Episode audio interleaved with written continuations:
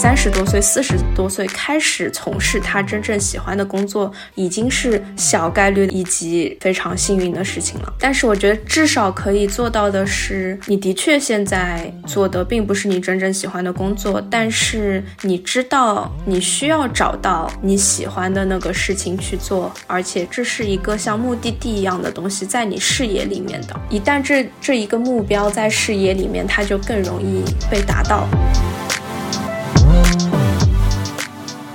关于想明白未必，但是当时我就觉得要做自己想做的事情，这就像你说的这种自我探寻很重要，你要明确的知道自己想要什么。说：“实际上，每个人想要的是退休，而他的退休的意义，并不是说你到了六十五岁退休之后拿着那一份退休工资这种意义上的退休，而是说你有足够可支配的金钱和可支配的时间，然后开始不为了想象中的明天去牺牲你的当下去过生活。”上星期小宇宙播客平台的公众号推荐了我们这个母女谈心的节目，嗯，非常感谢，因为我们录播客的初衷并没有想到说它会推广，因为疫情我们都好久没见了。然后想通过这个节目做更深度的相互了解，倾诉一下。然后做的同时，觉得更大的意义是之后或者十年、二十年以后，我觉得会是一个很不一样的回忆存在。嗯，就很真实嘛，聊得也很开心。但是很意外的是。小宇宙播客平平台给我们做了推广，一下就多了很多关注。其实从内心来说，还是非常感谢，包括这些关注我们的听众，还有留言啊，对，还各各种表扬妈妈的。有还有各种留言，第一次做类似这样的，真的是很用心的，用最真实的感受在和女儿聊天。嗯，就再一次感谢，谢谢大家。好像要给你颁个奖。你的意思搞得妈妈的发言像是获奖感受一样的，对吧？对。今天是个还有点特别的日子，你知道为什么吗？什么日子啊？去年的今天是我开始休息的日子，就是是完整的一年哦。是因为疫情对吧？对啊，就是被停薪留职，然后就开始放假。嗯，正好我们这一期也想说说，就疫情以来一年的心理变化。对的，各种东西吧。对，方方面面的。我觉得因为疫情嘛，然后我们都两年没见了。我觉得通过这个播客交流一下两年以来各自经历的一些东西，就挺复杂的。然后也是说以往的生命中从来没有出现过的那种那个，其实觉得想说的也挺多的。嗯，是的，就是妈妈是不知道我会讲什么的。嗯，是，嗯，然后我也不知道，就是这一季的内容最后会长成一个什么样子，嗯，但是大概的思路就是，嗯，我想就是避免目的性很强的去分析一些什么事情，然后得出一个什么结论，在过去的一年时间里面找出一些事件和思考去。论证它，而是说，我想说，就和妈妈在这个播客里面聊一下过去一年发生的一些事件，和我遇到的一些人，被我读到的一些故事，一些顿悟和启发。到最后，我们可能会有一些就是共同的对间隔年的一个理解。所以，这个就是我们想做第二季的，大概是这个样子。所以。他也是从最开始，妈妈经常会问我，就是哇，你这段时间在干嘛？我又觉得这个是个很难回答的问题。我觉得虽然也可以，就是说真的只做一期，然后去试图分析一下间隔年，然后得出一个结论。但是我觉得，任何以分析的视角去解剖它，就一定会破坏一些东西。所以就想尽量完整的保留。嗯，我也觉得是因为在我们有限的人生中都没有经历过类似这样的，就整个世界都被疫情搞得那个，其实。每个人的生活都发生了变化，嗯，包括也改变了很多人的这种生活方式，嗯，就很随性的，就是很真实的聊一些各自的想法，嗯，好，那我觉得可以按照时间顺序开始，就是从三月二十号一开始，虽然现在。到一年前已经是一整年的时间，然后我也开始把它称之为间隔年。你说的间隔年，你给妈妈解释一下，这是个什么概念？嗯，它原本应该是源于西方的一个概念，就是 gap year。然后它通常是，比如说你在高中进到大学的这一段时间，我就不直接去大学，我觉得我还想要先探索一下世界。那那么我就花一年的时间去旅游啊，然后去一些自己想要做的事情。那么这个还是一个通常能够被理解的行为，在西方，所以就会有这样子一个间隔年的概念，或者说我在大学毕业之后进入工作的期间又有一个间隔。那我希望在进入工作之前也花一年的时间继续再做一些嗯什么事情。也是自己再去探索什么的，是这样子的一个概念。但是在东方，就是间隔年也很陌生吧？就是妈妈肯定没有听过，对，因为你通常就是一步一步的，你不会说我高考结束要进大学了，中间我先不去，没有一个这样子的传统。好像我中间是可以留一年时间。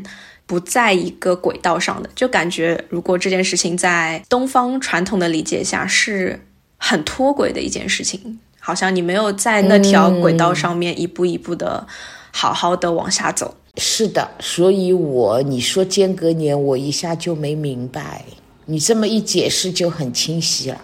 嗯，那在那个时候，我告诉你。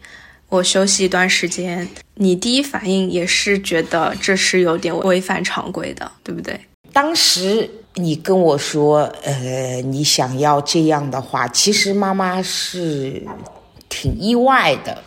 你大学毕业以后一路过来就是走得很好，我一直就觉得顺风顺水，自己也付出很大的努力，也是很不容易的。这中间是有很大的一份幸运在里面的。在妈妈的概念里面，就觉得你，嗯，好像。辜负了一些人，所以你一下跟我那个的话，我就觉得是有点不接受的。但是之后你用一些用你自己的一些对这这个决定的说辞，妈妈很快也就想通了。嗯，我当时说的什么理由让你觉得是可以？其实当初你跟妈妈说的最见效的一句话就是：妈妈，如果你是这种心理的话，任何时候我离开公司，你这个说法是永远存在的。嗯嗯，其实我从内心是承认你这句话的。嗯嗯，就是感恩啊，报答啊，方式有很多种，不一定要以就一直干下去的这种形式。不做，并不是说去断绝这样的那个。我们可以延续这种知遇之恩，嗯，所以很快妈妈就想通了。但是因为妈妈一直以来都是说，就是靠自己一路走过来的。我觉得一个人也应该，特别是在年轻的时候，就是说，因为你经过五年的工作，然后这个时候想好了。你如果去创业什么的话，我觉得对你未来人生也会奠定了一个特别不一样的这么一个基础。其实作为我来说，我也挺赞成的。不管你之后决定要自己创业，还是还再想去干嘛，我都会赞成的。嗯，因为未来的人生道路都是属于你的。只有你自己决定你想做什么，然后那才是你的人生道路，不是妈妈施加给你的，那你走出来的人生很多的时候就是妈妈的东西，并不是你自己的。所以在这个方面，我是很能想明白的。以前你还小，你不会选择，或者是不懂选择，之后你完全可以，就是特别是近几年，我经常会跟你说，只要你想好了，你就可以去做，你自己做主。嗯。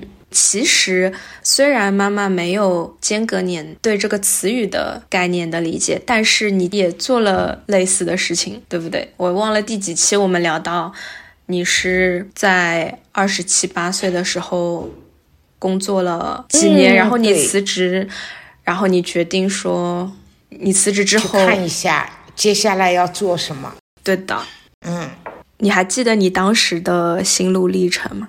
就不想按部就班呗，然后我觉得要重新思考一些东西，看接下来的路怎么走。你这么一说的话，就好像这个概念就很清晰了嘛，对吧？但是在我们原本生活轨迹里面，这个貌似是一种违反常规的。关于想明白，未必，但是当时我就觉得。要做自己想做的事情。嗯，那这个念头是从哪里来的？就一路走过来，诶，然后就是外面去看了一圈，然后就就做了一个决定，然后之后就是之后所有的事情都是妈妈想做做的，然后又觉得适合我做的，就这么一路走过来的。嗯，我也有一样的结论。嗯，所以我很快就是。你当初说的，任何时候都会有这样的感觉，在这一点上，妈妈想明白的话，之后你想怎么选择，妈妈就觉得一点都不用担心的。就是因为我觉得人就是应该要做自己想做的事情，因为一直以来你都非常优秀，非常好，所以我从来不会担心说你的选择会一下给我一些，就让我担心什么，不会。但是我常常就会问你。接下来你想做什么呀？你想好的话，你跟妈妈说。问会问，但是你说还没想好，那就没想好，那慢慢想呗。现在的这种我呃疫情啊，现在的这种那个也不适合出去做什么。那么等完全想好了、想明白了，那到时候就可以好好的做。嗯，那我就从头讲一下我的心路历程，然后如果期间。你觉得跟你以前的那个状态，你也有的话，或者你不一样的话，我们就可以聊。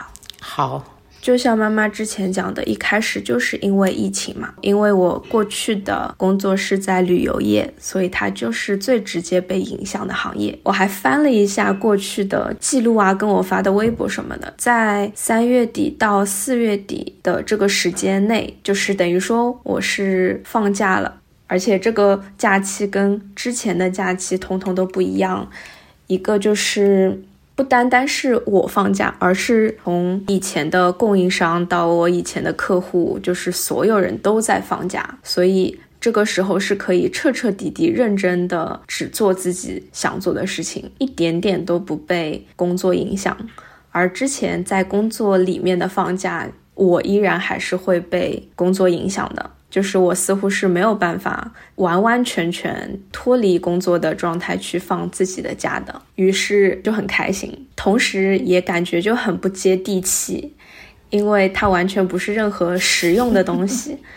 我还看了记录，我那个时候到底在干嘛？其实我翻我手机相册是没有一张照片的，就是没有什么照片。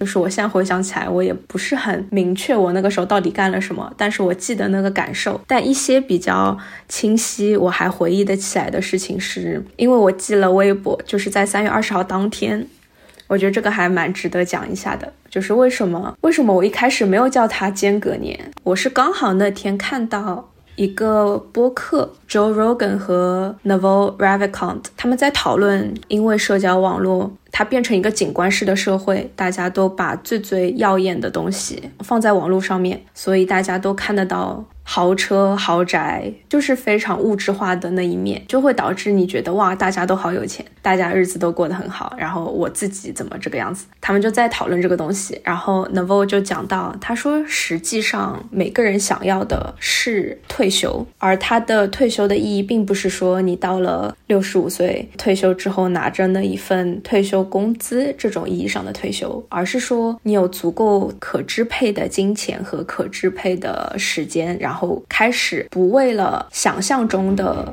明天去牺牲你的当下去过生活。他说，他重新定义的退休就是从你停止那么做的那一天开始，你停止牺牲现在为了明天这样子的去活，从这个时候开始就是他定义的退休。然后当时这句话就非常的戳到我，我觉得哇，的确是这样。就是如果你每天都是非常痛苦的活着，好像在期待说我现在很英雄。式的去奋斗，去痛苦的承担些什么东西，我为的是一个我想象中的明天。哦，难怪你那个时候一直把退休两个字挂在嘴上。对，就是它其实是有另外一个定义的。嗯，其实你有三种路径都可以达到退休的状态。第一个就是呃，你去赚以及去存足够多的钱，或者说你有你能够有稳定的、持续的被动收入来源去支撑你的开销，这就是第一种方法，你就可以退休了。第二种就是你可以让自己完全没有开销，那你就是出家。嗯嗯。第三种他讲的就是你可以找到一份你喜欢的工作，因为你喜欢，所以做这份工作的时候，你感觉你像在玩一样。就是这是第三种方法。嗯，这很难得，这境界很高了，很难达到。嗯，所以他讲的意思是。嗯，绝大多数的人都在通过第一条路径。嗯。去用他生命中前一段时间，然后去赚足够多的钱，然后等到退休的时候就可以开始花。然后他强调的是，他也正在做的就是第三条。我觉得这就有点像那种埋下一颗种子，好像人就是要找到那一件你很喜欢的事情做的，而你在做那件事情的时候，你不会觉得它很痛苦，它是一份工作。嗯，但那个时候的我，我也没有知道。我想要做什么？只是他这一段话会很戳到我。嗯，因为其实他是真正的就是碰撞到你内心的很多东西，让你引起了就是很深的思考。嗯，然后呢，我三月二十号还发了一条微博。哦，不是三月二十号，是三月十七号。那个时候还没有正式，但是我已经知道停止流行这件事情会发生。然后我说，马上就可以愉快的开始无用之学，就是可以开始总算没有目的性的去就去做一些自己喜欢的事情。然后三月三十号，我推荐了一个冥想 app，嗯，就是那个时候开始有时间，就会比较稳定的每天早上和有时候早上和晚上去练习冥想，嗯，后来就找到了。这个 Sam Harris 的 Waking Up，就我至今都觉得它很好，所以当时在就试用了七天之后，我就买了那一整年的订阅。嗯，那第一个月的时间里面，也就是练练冥想，然后看一些喜欢的课程，看一些美剧，嗯，做做饭。其实也没有什么特别的，看看书就是这样子。过了一个月，过了一个月，嗯，它唯一的区别就是心里产生了很大的不一样，那种感受是不一样了，让你有时间去思考很多东西，对吗？不对，这个时候还没有啊。它只是一个很放松的状态，然后你有时间去看你想看的东西而已。而这个想看是你纯属为了自己，而不是你承担的某种社会角色，就是这个区别。就这样愉快的度过了第一个月，然后就继续这样子度过了第二个月。就我感觉是没有什么太大区别的。嗯，就我零零散的记得，因为我跟室友。我们以前是同事，然后我们两个就也都在家嘛。那段时间，那个任天堂动森这个游戏就很热门，所以我们晚上吃好饭就会玩一下动森，当时还有了一个电子琴，然后就会弹弹琴，然后就继续看看书啊，看看电影啊，看看这个那个，就自己感兴趣的发展一下。就很快的第二个月也过去了，然后就收到了那个嗯，之前公司要再次开会的通知，就是在有考虑要不要复工。那个时候才是第一次，就好像有种提醒的感觉，就是你好像还是需要思考一下，你要不要回去工作，还是你想继续这样子的放假，到底有什么计划？嗯，因为需要回答要不要回去复工这个问题，有在推着我需要想一想，这个假期是不是该结束了？嗯，然后是那个时候我跟你讲我的决定，嗯，所以那个时候的心态就是那两个月。从天而降的假期非常的愉快，然后我觉得我还完全没有探索完，因为感兴趣的领域很多，就好像是。之前很长一段时间积攒下来的兴趣一直没有办法施展开来，而这两个月的时间完全不够，就是有这种感觉。我会觉得回去工作，它也非常的可预测，就是你完全想象得出来是怎么样子的一个状态。而感觉继续给自己放假的时间的话，好像那个时间成本以及金钱上的压力，因为芬兰也会有补助嘛。就都是完全可以承担的，这个决定的上限又是无限快乐的，所以就觉得可以继续放假下去。其实当时就是这样告诉自己，这个决定就算这样做完了而已。说好不复工之后，会有一段时间是很纠结的。因为身边的朋友就也是在旅游行业的，他们会有开始找工作什么的，然后也有也是绝大部分也都找到了一个其他行业的工作，就开始工作了。然后跟一些朋友聊到我的决定的话，他们也有的会觉得说我这样是不是太极端了？比如说，就算复工的话，它也不是一个全职的复工，而是一部分时间。那么我依然有时间可以继续做我的自我探索，而不是说像辞职的状态一样，就完全不做以前的工作，而是一定要把所有的时间都留给我自己。嗯，不是所有的人都认可你的这个做法，对吧？对，有人会觉得你这样其实是在舒适圈里面，他会觉得这是个 comfort zone。嗯，虽然我觉得芬兰已经这个问题很小了，但是还是会有外在的质疑跟评价，它和你内心想的东西是不一样的。但是那个时候也不是说你内心真的是。非常百分之一百确定，好像这就是一个正确的决定。其实我自己也是会怀疑，是不是这样子做是对的。我的确有很多自己的时间。但其实，当你有大把大把的时间，而且它完全没有外在限制，你也会怀疑你应该把这个时间用在什么上面。所以，它完全不是一个好像很完美的状态，就是你有自己的时间，你终于可以做你所有想做的事情。其实，当你真的有足够的钱，有足够的时间，这个时候。其实依然会有很多人不知道，他更加不知道自己想做什么，他反而可能在有很多限制的时候，你你的生活才是有形状的，你才知道，OK，我每天是需要早起，有一个 routine，有一个规定好的，我每天是朝九晚五的，需要做一些事情，这个时候在这个轨道上走，它反而是更简单的。嗯，对的。嗯，所以之后有一个这样子的阶段，而当时的我也不是说很确定别人讲的就是不对的，我讲的就是对的，就没有对错，所以一定会有外在的质疑和你内心自己的怀疑，就会导致你觉得哇，我我在我做的这个决定。我到底真的想做什么，也会有焦虑的情绪上来的。嗯，这很正常，因为那个时候你的内心都没有确定这样的选择是否正确，对吧？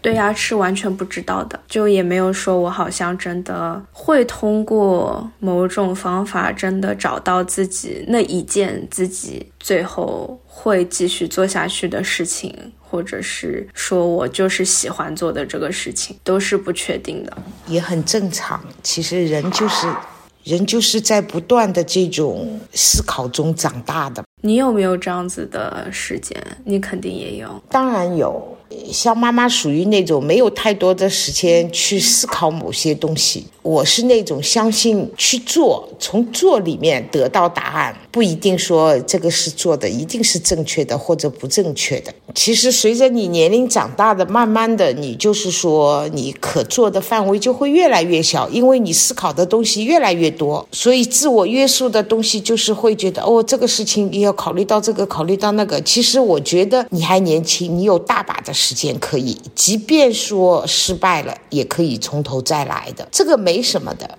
嗯嗯，你说像妈妈的上一代人，他们就是国家给你分配一个工作，然后他就在这个工作一直干到退休。当时的就是社会环境方方面面的。他们没有选择的权利，什么辞职啊、跳槽啊，这一切一切都没有的。从上班的第一天，这个岗位你可以通过自己的努力，你可以提升啊，干嘛？但是你在这个地方干，就是干一辈子的，一直干到退休。但是像妈妈这一代人呢，有很多人也是干到退休的，只是妈妈在这个中间就辞职了，干自己想干的事情去了。但是你们这一代人呢，就是很多人就是。他想干的时候干，不想干的时候他就跳槽了。这三代人对于工作是完全不一样的状态。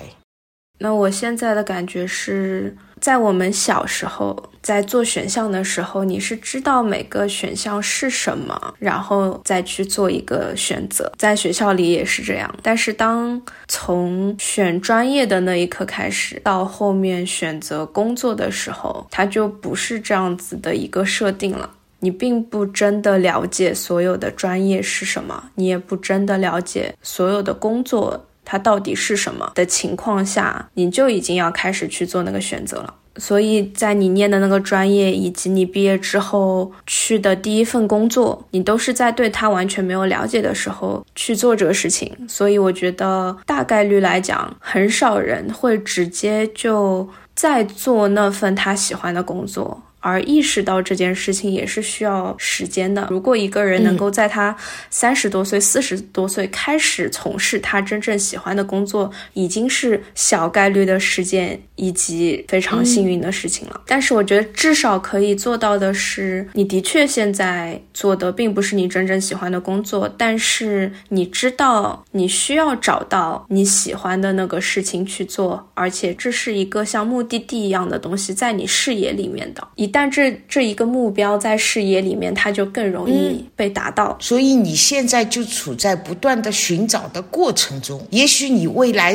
找到的也不一定是你最终满意的，但是离你的目的地会是更进一步的。是的，我会很确定，就是所有人都是需要把找到自己喜欢做的事情作为一个目标放在视野里面的。但是你只是说当下的这些具备选择条件的这些人，他可能在未来一段时间里可以找到。自己喜欢的事情，并不是所有的人，这个不能说是所有人的。其实你在选择工作的同时，工作也在选择你。这上面你必须要具备很多很多很多很多的条件。就是我只能说我啊，我觉得妈妈这一代人很多时候都是不是说找到一个自己喜欢的事情，而以此为职业的。在那里做工作的不是的，就只是说为了生存、为了赚钱养家糊口而去做一份自己不喜欢的工作，根本谈不上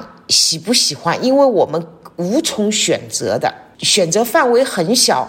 妈妈是属于这些人里面相对就有自己的想法，也是属于挺另类的，很早就觉得我要干自己想干的事情，所以我毅然决然就选择。我我我要离开，我要去寻找，所以我现在的理解就是说，那个时候我们只是活着，但是我们现在，包括你们这一代人，在寻求的是一种生活状态，这是两种完全不一样的概念。那你已经在觉得找自己喜欢做的事情是重要的，那个样子的生活还是？你说的活着吗？当然是活着啦，因为我我们就是说，只是做一件喜欢做的事情，但是也是为赚钱为目的的。并不是我追求精神上的东西。我觉得，如果是能够，就是现在很多人，包括你，有的时候跟妈妈交流的时候，你都是在想追求一种心情、精神上的事情。我觉得那个才是很奢侈的东西，不光是工作什么的。很多时候，我觉得，因为要谈生存的话，首先就需要有经济基础。对吧？连生存的基础都没有的，何谈什么生活呢？而每个人的这种标准也都是不一样的。嗯，其实你有一次跟妈妈交流，你就是说，你不想为了这点钱而去牺牲你每天八小时的时间。当时的原话就是，他有一种精神追求在里面的。你觉得？这种东西更有意义，我觉得那也是妈妈希望的东西。但是要达到那种境界非常难的，它需要有一个社会环境、家庭环境。而我觉得你在芬兰是具备这样的条件，可以让你这么去想、这么去追求的。我当然觉得你想追求，那么我肯定支持你的，因为我觉得那是一种很高的境界。嗯。包括你平时看的一些，你跟我说你在看一些什么书什么书，我觉得这些书你曾经跟我说说，妈妈是不是我追求的东西都太理想化了，不接地气，然后怎么怎么？但是我就是说，你可以一方面去追求这些东西，精神的东西很重要。你既然意识到那不接地气，那一部分就是你可以考虑接个综合一下，慢慢的就是自我修整，达到一个。自己觉得比较满意的状态，就是因为你那个时候大家都是做一份这样子的工作，工资也都差不多，也都是被分配，没有什么焦虑可言，也没有选择，所以这就是以前不存在的问题，但是对于现在的年轻人是一个很重要的问题。没有焦虑的，以前我跟你说都是就上班嘛，就是打打卡，形式一下。下班嘛，洗个澡，把自己打扮得漂漂亮亮的。妈妈赚的钱都花在身上穿衣服上面了，啊，然后一个礼拜上六天班，妈妈可以换十几套衣服，每天不重样的，因为当时这就是我唯一追求的东西。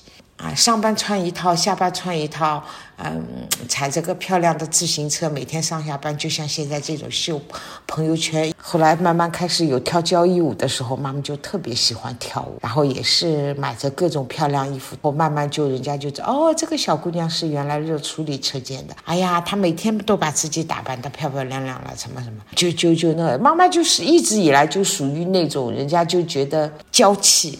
因为妈妈自己会打扮嘛，然后又很知道自己穿什么衣服好看，只能说相对出众一点。上班整天在想，哎呀，这个月工资拿来，我要去买件什么衣服？哪里哪里看到的一件衣服？妈妈做过好几次，就是一个月的工资只买了一件衣服。对当时的这种社会，那是个挺夸张的事情。所以我一直说你们非常幸运，什么东西都是靠可以靠自己选择。其实妈妈的很多一起进厂的同学，中间出来的好像就只有两个人，妈妈是第一个，之后还有一个，其他都是按部就班的，一直到退休的。是，但是现在有的这种太多的选择，并不只是幸运，它也是一种痛苦，因为。它很难，因为没有人告诉我们这个选择需要怎么做。这就像你说的，这种自我探寻很重要。你要明确的知道自己想要什么，自己喜欢什么。当你再一次做选择的时候，并不一定能一步到位的。妈妈可以很确定的告诉你，当你间些年。修整好了以后，你重新出发的时候，你再找到的第一个职业也未必是你这一辈子可以真正可以是真正喜欢的，真的能够让你十分满意的这么一个。你只有不断的，因为其实这种心理跟你的年龄慢慢大了，这种都会起微妙的变化的。但是呢，你可以说不断的自我探索，不断的修正。嗯，同意啊。而且你自己本身也是会变的。你现在喜欢的，可能到之后你喜欢的东西也不一样。而且现在信息量很大，但是呢，既然做选择的，既然在自我探索了，就一定要慎重。我很认真的思考一些东西，再做选择，然后再去做。可以在工作中做几年，你可以再重新来一个这么一个间歇年，不断的做自我调整，然后再重新去做选择。你觉得干得很好，那你也可以说那个；你觉得干得不好，你可以重新调整再出发，都可以的。包括说你选择创业也好，选择上班也好。我都支持的，因为我觉得人一辈子多少都应该经历一下。其实只有在真正的做的过程中，你才能找到是不是真的是你想要的这份工作。光想是没有用的，只有在工作中去体验这种这个体验的过程给你传达的信息，你才能做判断，这个是不是真正的我想要的工作。嗯。好吧，因为它也是，它本身也是一种担忧嘛，所以还是觉得说要，既然我都已经有这个宝贵的时间，那我还是把它花在我觉得我喜欢和会让我开心的事情上面。嗯，当朋友在那个当下对我输出他们的观点时候，那个时候的我就是真实的被影响了，就他们一些外在的评价和我自己内心怀疑，真实的影响了我，但时间。过去了几个礼拜，他也就消失了。有这种情绪，站在妈妈现在的角度，妈妈觉得这才是正常，正常人的情绪。我还是想提冥想，因为我觉得冥想是要最先被提出来的一个东西。就是我会觉得它对我的帮助是最大的，就是它是一个自我探索很好的路径。妈妈对冥想的理解。你妈妈没有试过冥想，对吧？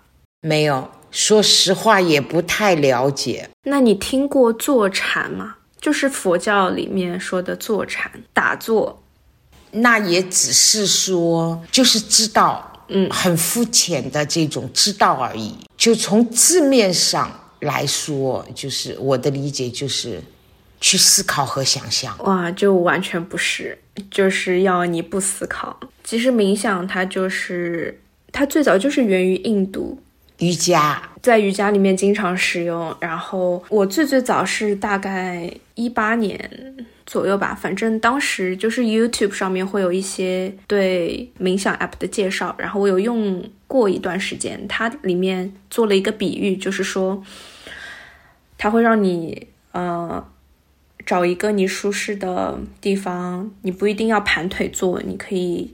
坐在正常的椅子上面，你就静下心来，闭上眼睛。这个时候，你的脑子里可能会有很多不同的思绪。就它不是说让你刻意的坐下来，很安静的去思考一些什么东西和问题，而是说你坐在那边，你跳出来去观察你脑子里出现的想法，他们像是车流，就是你是坐在马路边上。观看的那一个人，而你脑子里的那些念头、那些想法，就是这条马路上开的车子。所以你是一个观察者的角度。但当时接触了一下，也没有觉得这件事能帮到我。记十分钟还挺难的，而且特别是在你可能不知道它有什么好处的情况下。依然功利心很强嘛？你你肯定觉得哇，我为什么要做这个？不知道，所以就很快的就没有再继续了。然后后面又开始接触，就是因为嗯比较频繁、密集的看到一些书中都会提到冥想这个方法，也是在我对自我探索这个课题感兴趣的时候，好像冥想这个词就会在好多个地方。被我碰到，于是就又开始去想要试一下这个方法，期间也就是用过中文的。教程也报过那种一起冥想的小组，嗯，最后我还是觉得 Sam Harris 这个是做的最好的。嗯，就冥想的目的不是让你成为一个很会冥想的人，而是他的目标是说，你通过这样子对自己注意力和觉察力的练习，它可以让你在日常的生活中对你自己、对周边的事情有更强的觉知力。嗯，就不是说我在冥想。的时候觉察力很强，我结束冥想了，它就结束了。它的整个目的就是让你在日常生活中有持续的很强的觉察力。我练习了之后，就是它会渐渐变成一个习惯。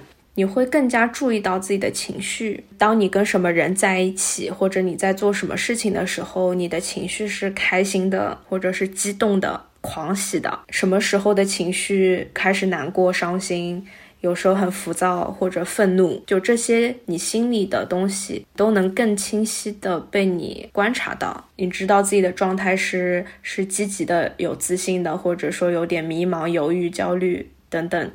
就是当你能够更清晰地意识到自己的情绪和状态的时候，最大的好处就是它会帮助你找到你自己喜欢的那件事情。比如说，我每次在博物馆的时候，我都是很愉悦的；或者看到一些作品的时候，你好像理解了艺术家想要表达一些什么东西的时候，那种连接产生的时候，你是很激动、很狂喜的。或者我会觉知到。通常我和这些人在一起的时候是很愉悦的，能量是很强的。和另外一些人在一起的时候，好像一直是在消耗能量的，是好像有在迎合一些事情，才必须要跟这一群人在一起。就是当你觉察力更强，你更关注自己的情绪状态、身体感受的时候，喜欢和不喜欢会更明显。所以你会越来越了解自己。在你每天生活做很多事情的时候，你会明显知道什么东西是吸引你的，什么东西是你没有感觉的。就是冥想帮助你更好的做这种。自我觉知、自我探索、了解的这么一个，等于是工具了，对吧？嗯，是的。我目前理解的冥想，这是我觉得最大的一个好处。依然，我觉得冥想和间隔年，在我理解的概念里，就是我很不想去拆解它的东西，就是不想说给它下一个定义。你做了冥想，你就会更觉察到你自己。冥想的意义远远大于这个本身。我一旦对它做了一个我片面的拆解，就破坏了它本身承载的更多的东西。我之前没有去了解过冥想，我大概能知道。我原先的理解就是让自己静下心来，呃，完全放松的形态下面去想，就是我从字面上去理解的，就是苦思冥想，啊，是这样的去理解这个冥想。我觉得是说让人进入一个完全放松的状态去想一件事情的时候，可能说会传达给你更准确的那个，但是其实是跟你刚才说的是完全不一样的这种。所以就是我只是说没有过多的去了解，然后，所以我觉得我们做播客这也是很大的一个好处，就是像你们年轻人的一些你感兴趣的一些东西，妈妈不知道，然后你就会告诉我，然后我我就可以知道哦，原来冥想是这么回事。嗯，对，挺好的。它里面就还有不同的办法去帮助你观察自己的身体和呼吸，各种各样的。嗯，就比如说，他一般都会说，你首先自己也是安静的坐好，盘腿或者不盘腿都可以，你一定是会呼吸的嘛。它是最最基本的一个动作，然后呼吸的时候，你就认真的去感受，比如说你鼻尖温度的变化，你每次吸空气，你周围的空气温度冷一点、热一点，吸进你鼻子里，一定是最最开始你鼻尖是有感觉的，然后吸进去之后，你的腹部是会抬起和落下的，嗯，然后你就可以把你的注意力，你可以自己选一个地方，比如说你就选择。鼻尖，或者你就选择腹部抬起落下，然后你就认真去去观察这样子的变化。练习的时候，你可能你也无法保证周边的环境是安静的，但是没有关系，就是你会更加清晰明显的注意到，一旦某个方向有任何一个声音出来，比如说鸟叫。或者是装修的声音，它突然出现了，你的注意力就是会不受你控制的去放到那个声音上面去的，你的注意力也没有办法早一秒或者晚一秒的被它吸引走，它就是会在那个声音出现的那一刻，你的注意力也就跟着声音在那个声音上面。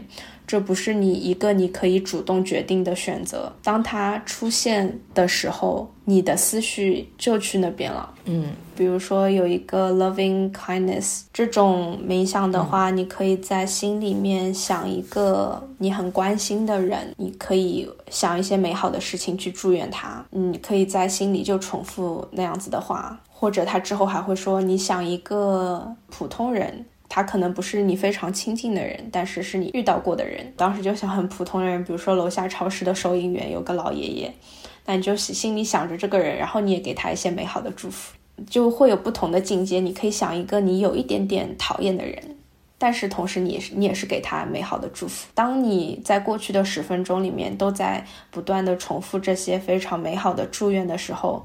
你的身体和心境也是沉浸在那个美好的祝愿里面，你自然那个状态就是很好的，就是你是被好的能量包围的。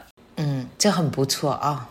嗯，到后面就没有每天我都去做这个练习了，但是偶尔偶尔我会觉得啊，我好像想要做一下，那就我再去做一下。我觉得在比较前面的地方讲这个冥想，就是因为我觉得它是帮助我发掘自己喜欢什么和不喜欢什么的一个很重要的工具之一。嗯，不一定要通过冥想这个路径，但是它是一个好的方法之一。明白。嗯，从疫情刚刚开始，非常无忧无虑的放假的状态，到做决定需要更长的假期，到后面经过比较焦虑的和自我怀疑的阶段，后面又一有些做调整。我是从九月十八号开始是有日记记录的，很快这一期先把之前模糊的。